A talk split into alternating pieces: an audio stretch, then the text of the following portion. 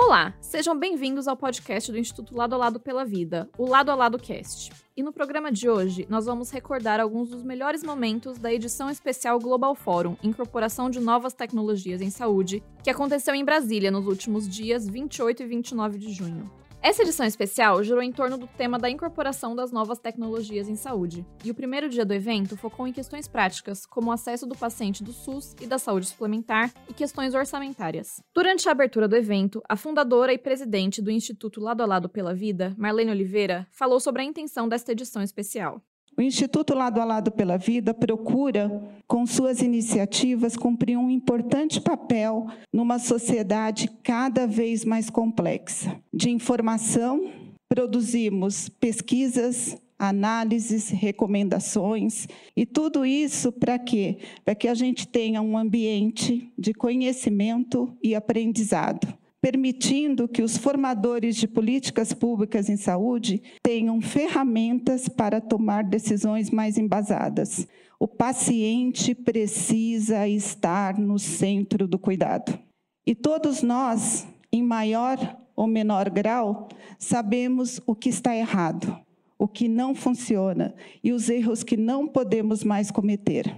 E para isso, a gente precisa colocar todos os agentes na mesma mesa e a gente precisa agir. Né? Chega de ficar apontando dedos, chega da gente, a gente tem que buscar caminhos e soluções. E para isso, a gente quer discutir abertamente como tornar o acesso dos pacientes às novas tecnologias uma realidade onde tenhamos maior transparência em todo o processo, e o compromisso de realmente focar no paciente. Somos uma instituição que tem em seu DNA a capacidade de educar, mobilizar, conscientizar e articular os atores que podem mudar o cenário da saúde no Brasil. Podemos trabalhar em bloco, ouvir, discutir e nos unirmos para que as soluções sejam construídas e possam fazer a diferença na vida de milhões de brasileiros. Esse é o nosso maior compromisso: contribuir com a construção de uma política pública de saúde mais justa, robusta e acessível. Representando o Ministério da Saúde e representando o ministro de Estado da Saúde, Sandra de Castro Barros também falou durante a abertura do evento sobre a importância de discutir a incorporação de novas tecnologias. Nós, da Secretaria Ciência Tecnologia, Incorporação Inovação em Saúde, como vocês sabem, nós temos a Conitec, né, que nós assessoramos, a Comissão Nacional de Incorporação de Novas Tecnologias, que se tornou um modelo, vamos dizer assim, se tornou uma modelagem né, de avaliação de tecnologias nos sistemas únicos de saúde, que vem avançando, avançando e trazendo, inclusive, essa globalização, né, essa interação entre a saúde pública e a saúde suplementar. E conforme eu já ouvi dizer, né, como reflexo das duas leis que foram publicadas, a intenção é de trazer um equilíbrio entre a saúde suplementar, né, e a saúde pública do sistema de saúde, que eu costumo dizer que é tudo SUS, né? SUS não é só o medicamento que você pega, SUS não é só o exame que você faz, SUS é a água que você bebe, né? É o tratamento que você tem dentro, né? Da sua área que você reside. Então, tudo está ligado ao Sistema Único de Saúde. Então, as pessoas acham que às vezes só utilizam o SUS quando elas adoecem e quando elas estão dentro de um estabelecimento público, né, sendo atendido por ele. Não, pelo contrário. Então, eu acho que o tema hoje aqui, a discussão que será feita daqui a pouco, ela é extremamente interessante e extremamente importante também no sentido da gente tentar aproximar, aproximar conceitos, aproximar comportamentos, aproximar é, serviços em saúde que são extremamente importantes nós precisamos ter serviços em saúde, principalmente na atenção primária à saúde. Isso o Ministério da Saúde vem investindo fortemente. Né? Nós temos aí a Secretaria de Atenção Primária à Saúde, Dando seguimento ao primeiro dia de fórum, foi apresentada a pesquisa inédita sobre incorporação de novas tecnologias em saúde, realizada pelo INSPER em parceria com o grupo de trabalho do Global Fórum. Essa pesquisa foi apresentada pela professora de Direito do INSPER, Natália Vasconcelos, E participaram do debate o especialista em políticas públicas Lucas Correia, a pesquisadora Vanessa Boarati e a fundadora e presidente do Instituto Lado a Lado pela Vida, Marlene Oliveira.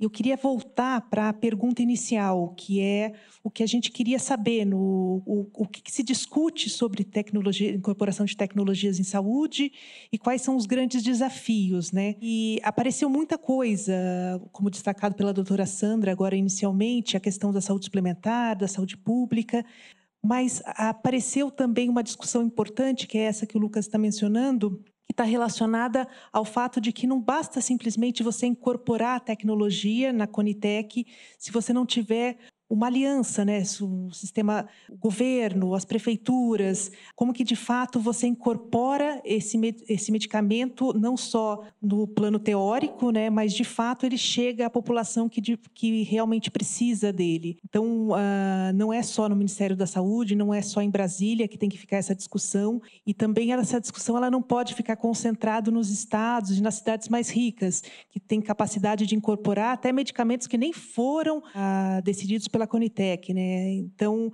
essa questão da igualdade, é, buscar isso no sistema de incorporação de tecnologia, ou ao menos não piorar as questões de desigualdade já tão graves no, no nosso país, é um elemento extremamente importante que precisa ser pensado. Ah, apareceu muito, no, tanto nas entrevistas quanto na revisão da bibliografia, que a Conitec foi um grande avanço em relação à CITEC, né? Mas de fato agora a gente está num momento que novas alguma coisa que era demanda agora se tornou necessidade, né? Fazendo parafraseando essa discussão em relação à incorporação e é necessário de fato pensar nessa incorporação não só Uh, no momento de análise de custo-efetividade, mas, de fato, isso chegar à população e chegar à população, você precisa incorporar os entes estaduais e municipais nessa discussão e muito importante a questão do financiamento, né? que, que é uma grande lacuna.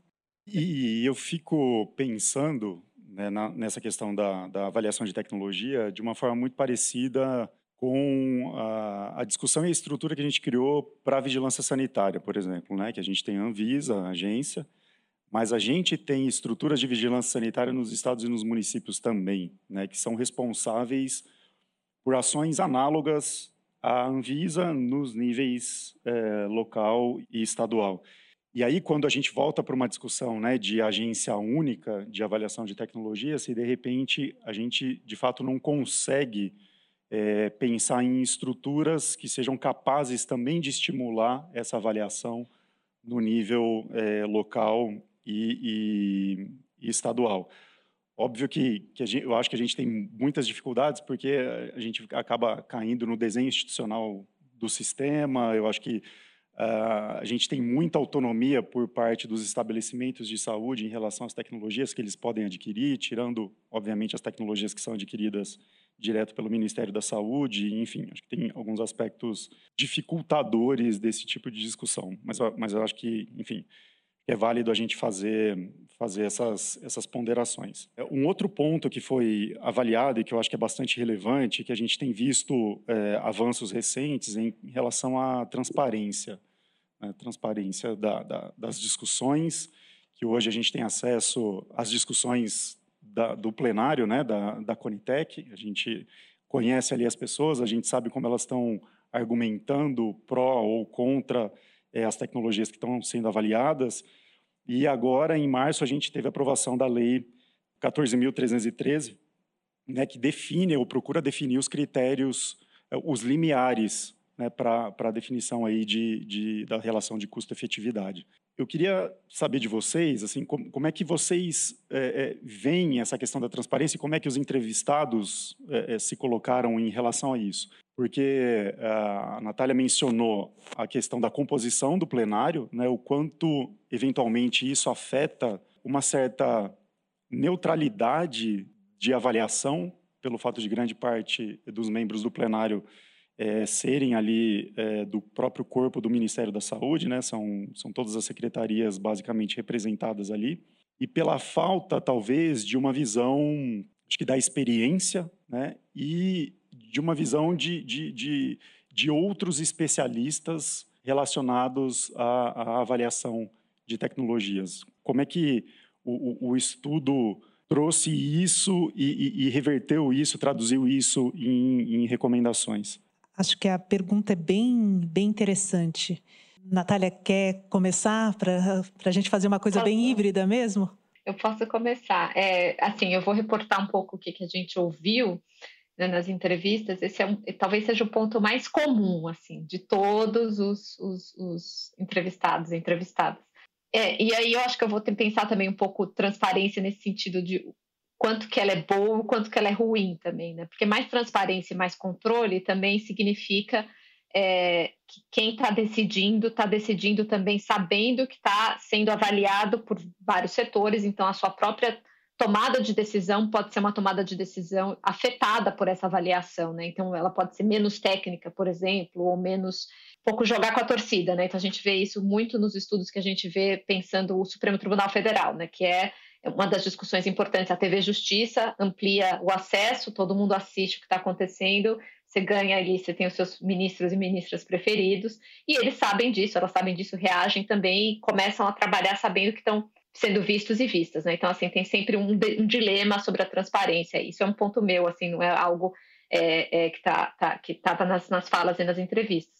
Mas é, em relação à transparência, eu acho que é, é transparência e, e, participação, né? Coisas um pouco diferentes, né? Então, a, a, primeira ideia é essa de que as coisas precisam, né? Os critérios e as formas, a forma de tomada de decisão precisa estar tá clara, precisa ser é, decorrente do que aparece no, no, no, relatório de incorporação. Né? Então, muita, alguns relatórios até famosos no debate, você está lendo o relatório e aí ele está opinando para um lado e de repente a decisão é o contrário. E aí você fica, puxa, como assim? O que, que aconteceu no meio ali desse relatório? Esse é um problema de transparência, né? Alguma coisa aconteceu ali dentro para a tomada daquela decisão que não está sendo reportada e não está claro para quem vai receber essa decisão, que é a sociedade como um todo. Né? É, outro problema que aparece nas entrevistas e acho que todos os entrevistados e entrevistadas falam, tocam nesse ponto, assim, né? De que o que conta precisa estar tá claro, seja é, o, é a avaliação mais técnica possível do que, que é custo e do que, que é efetividade, ou é a participação da sociedade civil, é a consulta pública, é a experiência das pessoas que estão recebendo as tecnologias, são esses os critérios que eles estejam muito bem declarados, porque é parte, isso, isso torna né, acessível esses critérios precisam ser parte do debate público, né? As pessoas precisam, podem divergir ou concordar com o que foi levado, o que relevou a decisão, né? O painel A Incorporação de Novas Tecnologias em Saúde no SUS e na Saúde Suplementar veio em seguida para discutir desafios e soluções para dar acesso aos pacientes. O debate foi moderado pela deputada federal Silvia Cristina, com participação de Sandra de Castro Barros, Marlida Almeida Pimentel Correia Peixoto, Bruno Abreu, Renato Casarotti, Vanessa Boarati, Lucas Correia e Sabina Bandeira Leixo. Os processos de incorporação de novas tecnologias da Conitec hoje pode ser considerado como um processo com transparência ou isso ainda poderia ser melhorado? Eu acho que tudo pode ser melhorado. Né? Nós temos públicos diferentes, eu preferi ouvi-los, né? fiquei mais aqui atenciosamente ouvindo cada um de vocês Aproveito a oportunidade e espaço também para dizer que a Conitec é um modelo de sucesso, sim. Tá? Sucedeu a, a Citec alguns anos atrás. Estamos sempre buscando melhorias para que a gente possa dar respostas mais eficientes a todos. É, não vejo a Conitec como uma mera, vamos dizer assim, indutora de incorporação ou de estudos, vamos dizer assim, talvez não tão estruturante para a incorporação de medicamentos de demanda vinda ou por setor farmacêutico, ou pela indústria farmacêutica, ou pela própria necessidade que a nossa sociedade, então, demanda. Acredito eu que nós temos vários atores né?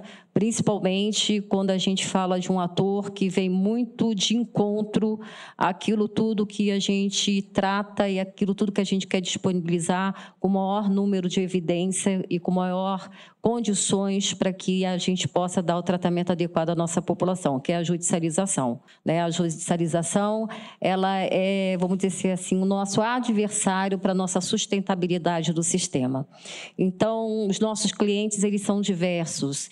Ele é o setor, é a indústria, é o fabricante, são os parlamentares, é a população em si, o cidadão, são os prescritores, são os nossos profissionais de saúde. Então, nós temos muitos clientes. Né? E o Ministério da Saúde ele é um indutor ele é um indutor de política, de diretriz e de orientação. Uma coisa que é bem importante aqui, que eu gostaria de aproveitar também o um momento para colocar, é que quando se fala em SUS, em acesso, em ser ascendente, significa que eu parto de uma necessidade que começa no município, na porta de entrada, né, em que nós devemos diagnosticar e fazer as prevenções necessárias para as nossas doenças, tá certo? E que chega até o nível maior, até o nível federal. Sabemos sim que a incorporação ainda de novas tecnologias no SUS muitas vezes ultrapassam os prazos que são colocados. A gente tem melhorado bastante ultimamente em razão a isso,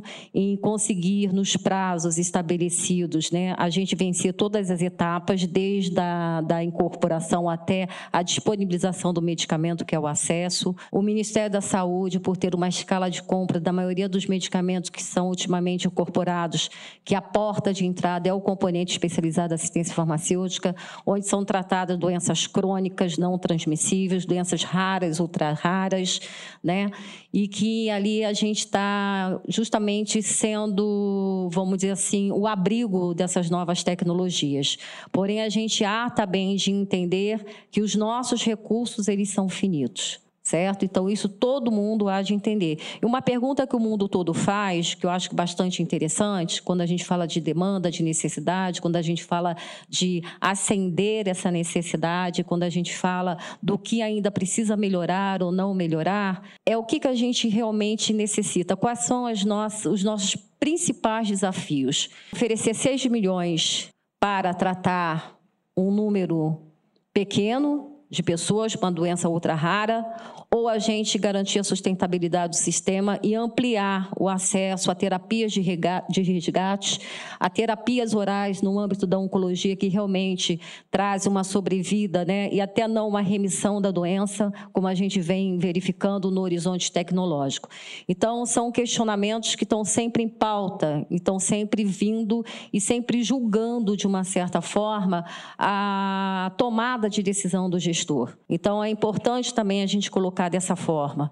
É, eu acho que aqui é um espaço que a gente ouve e que a gente leva para casa né, todas as ponderações, todas as condições que são colocadas e sempre é possível melhorar. Sempre. Nada é estático. Nós estamos sempre sujeitos a mudanças, a acomodações, a alterações, porque a gente quer dar a melhor resposta. E para a gente poder dar a melhor resposta, a gente precisa constantemente estar atualizado, estar monitorando aquilo que a gente incorpora no Sistema Único de Saúde também, seja pela Conitec ou seja agora, agora nesse novo modelo pela Agência Nacional em Saúde. A gente precisa monitorar ou seja, as evidências, a acurácia, a eficácia daquilo que o registro do medicamento traz, dos estudos, então, que fomentaram a incorporação dessa tecnologia para a nossa população, para a nossa etnia, para os nossos doentes e pacientes,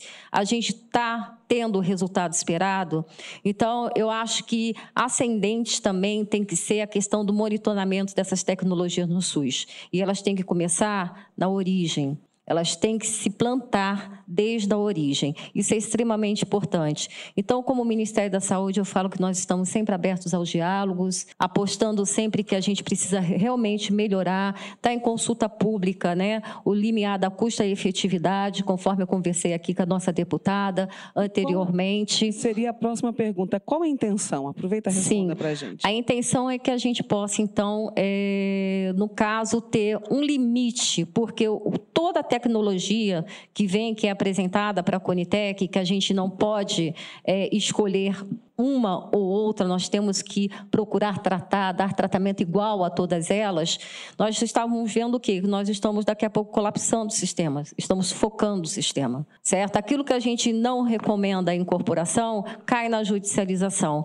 Isso, gente, a gente há de convir que também nós temos um outro cliente muito interessado que seu produto esteja no Sistema Único de Saúde, que seu produto seja comprado pelo Ministério da Saúde, porque conforme foi colocado aqui, a gente gente faz uma negociação de preço para a entrada do produto, para fazer o impacto orçamentário anual e também essa custo-efetividade, né, comparado com outros produtos que já tem.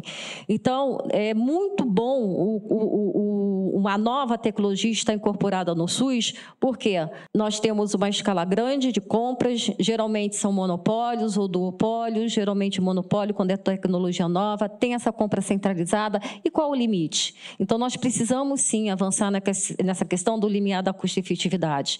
Está em consulta pública, a, a, a esperança que a gente tem e o propósito que a gente tem é que a gente busque a contribuição de todos para que a gente possa saber se aquilo que a gente está propondo, de fato, vai atender às necessidades que hoje vocês na ponta vivenciam, nós da política estamos aqui como indutores de orientações, de diretrizes, e os nossos outros colegas, como da forma como se colocar aqui, estão num lado é, diferente, em que é o papel deles avaliar avaliar tudo aquilo que a gente implementa e que a gente fomenta dentro do Sistema Único de Saúde. Então, esse limiar da custo-efetividade é um primeiro momento que a gente vai colocar em consulta pública, conforme eu coloquei para a deputada, nós vamos é, considerar e, e avaliar todas as contribuições feitas. É uma matéria que vai para uma audiência pública também, que carece de uma audiência pública. Eu, como secretária, que tenho a prerrogativa, né, vamos dizer assim, da caneta, que eu não gosto nem muito de usar isso, de dizer sim ou não por uma recomendação positiva da Conitec ou por uma recomendação negativa da Conitec a princípio, tudo aquilo que é polêmico, tudo aquilo que não tem segurança suficiente, desejo que vá por uma audiência pública para que a gente possa ampliar então as discussões. Então, Novamente, para finalizar, estamos sempre sujeitos a melhorias. Precisamos melhorar cada vez mais. Por fim, o primeiro dia de edição especial Global Forum se encerrou com o painel O Financiamento do SUS nas esferas federal, estadual e municipal, que discutiu questões orçamentárias e fontes de financiamento. O painel contou com a presença dos moderadores e debatedores Henrique Friso, Wellington Prado, Mauro Guimarães Junqueira, Nelson Taixe, Marcelo Caldeira Pedroso, Camila Pepe e Nésio Fernandes de Medeiros Júnior. Eu gostaria de estender uma, uma pergunta ao ex-ministro Nelson Taixe o que parece, é, né, ouvindo aqui os debatedores, aqui a gente tem alguns problemas, e um deles pode ser realmente o subfinanciamento, como foi bem colocado pelo Mauro. Eu gostaria de entender qual que é a percepção no âmbito federal, porque ainda assim todos são subfinanciados, mas existe uma, uma, um desnivelamento desse, desse subfinanciamento. Obviamente, a União Federal possui mais recursos, possui mais capacidades. Gostaria de entender qual é a sensibilidade que a gente tem no âmbito federal das dificuldades que são enfrentadas no nível, uh, no, nas demais esferas, né, municipal e estadual. Eu não posso responder pelo momento atual. Posso dar Qual a sua percepção posição. do momento? Eu acho que hoje, vou te, dar, vou te resumir numa frase. Eu acho que o governo, o Ministério perdeu a maior oportunidade que ele teve de ser uma liderança legítima. Porque líder não é aquele que líder é o que ajuda, não é o que manda. E nunca foi tão necessário uma ajuda. Então eu vejo isso como uma oportunidade perdida, talvez antes que o Nésio falou, talvez tenha perdido, né? Foi uma perda gigante. E o, e o que eu te digo é o seguinte, é uma coisa que a gente aprendeu com a Covid é que sem colaboração você nunca vai resolver problemas complexos. Impossível. Impossível. Quando você, em vez de estar junto. Aí eu não estou querendo criticar especificamente alguém. Em vez de você, de você estar junto, você tentar transferir o problema, você já começa a ter um desastre na solução. Porque o que, que acontece? Um exemplo, vou usar o exemplo da Covid. É, uma, é gestão em tempo de crise, em tempo de que você nunca viveu antes. Então você tem que aprender conforme você vai andando. Você vai tomar algumas decisões que você vai ter que rever o tempo todo, porque cada dia aconteceu um negócio novo. Nessa hora tem que estar todo mundo junto, tem que ser um movimento em bloco. Não pode ser uma, um tentando jogar para o outro ou culpando o outro. Isso é um desastre. Então, eu vejo hoje, eu posso dar a minha posição, eu acho que é, precisa de uma cooperação maior do que existe. Não só na Covid, mas para o resto do tempo desse país, entendeu? Essa é a minha posição, posição pessoal. Não estou falando pelo Ministério, essa é a minha posição pessoal. Perfeito. Uh, deputado, eu gostaria de complementar com algum ponto em relação à questão do governo federal e, e porque na verdade a questão da coordenação ela é uma coordenação entre os executivos, é uma coordenação entre os poderes, porque também, por outro lado, quando a gente menciona, né, e já foi mencionado nos outros painéis, a questão a da judicialização da saúde, e que é muitas vezes colocada como um, uma maneira uh, bastante negativa, mas é o papel que o judiciário tem também de corrigir disfuncionalidades que estão acontecendo no sistema. Agora, a questão seria como, como seria o papel né, do legislativo, talvez, em tentar trazer para esse esse ambiente altamente complexo, diferentes níveis de poder, diferentes poderes e diferentes níveis federativos, trazer para que tenha uma conversa efetiva eu, eu gostaria de ver se tem alguma ideia nesse sentido. Eu concordo com as colocações foram feitas aqui. O Nézio falou realmente muito bem, né? A complexidade é, é, muito grande, né?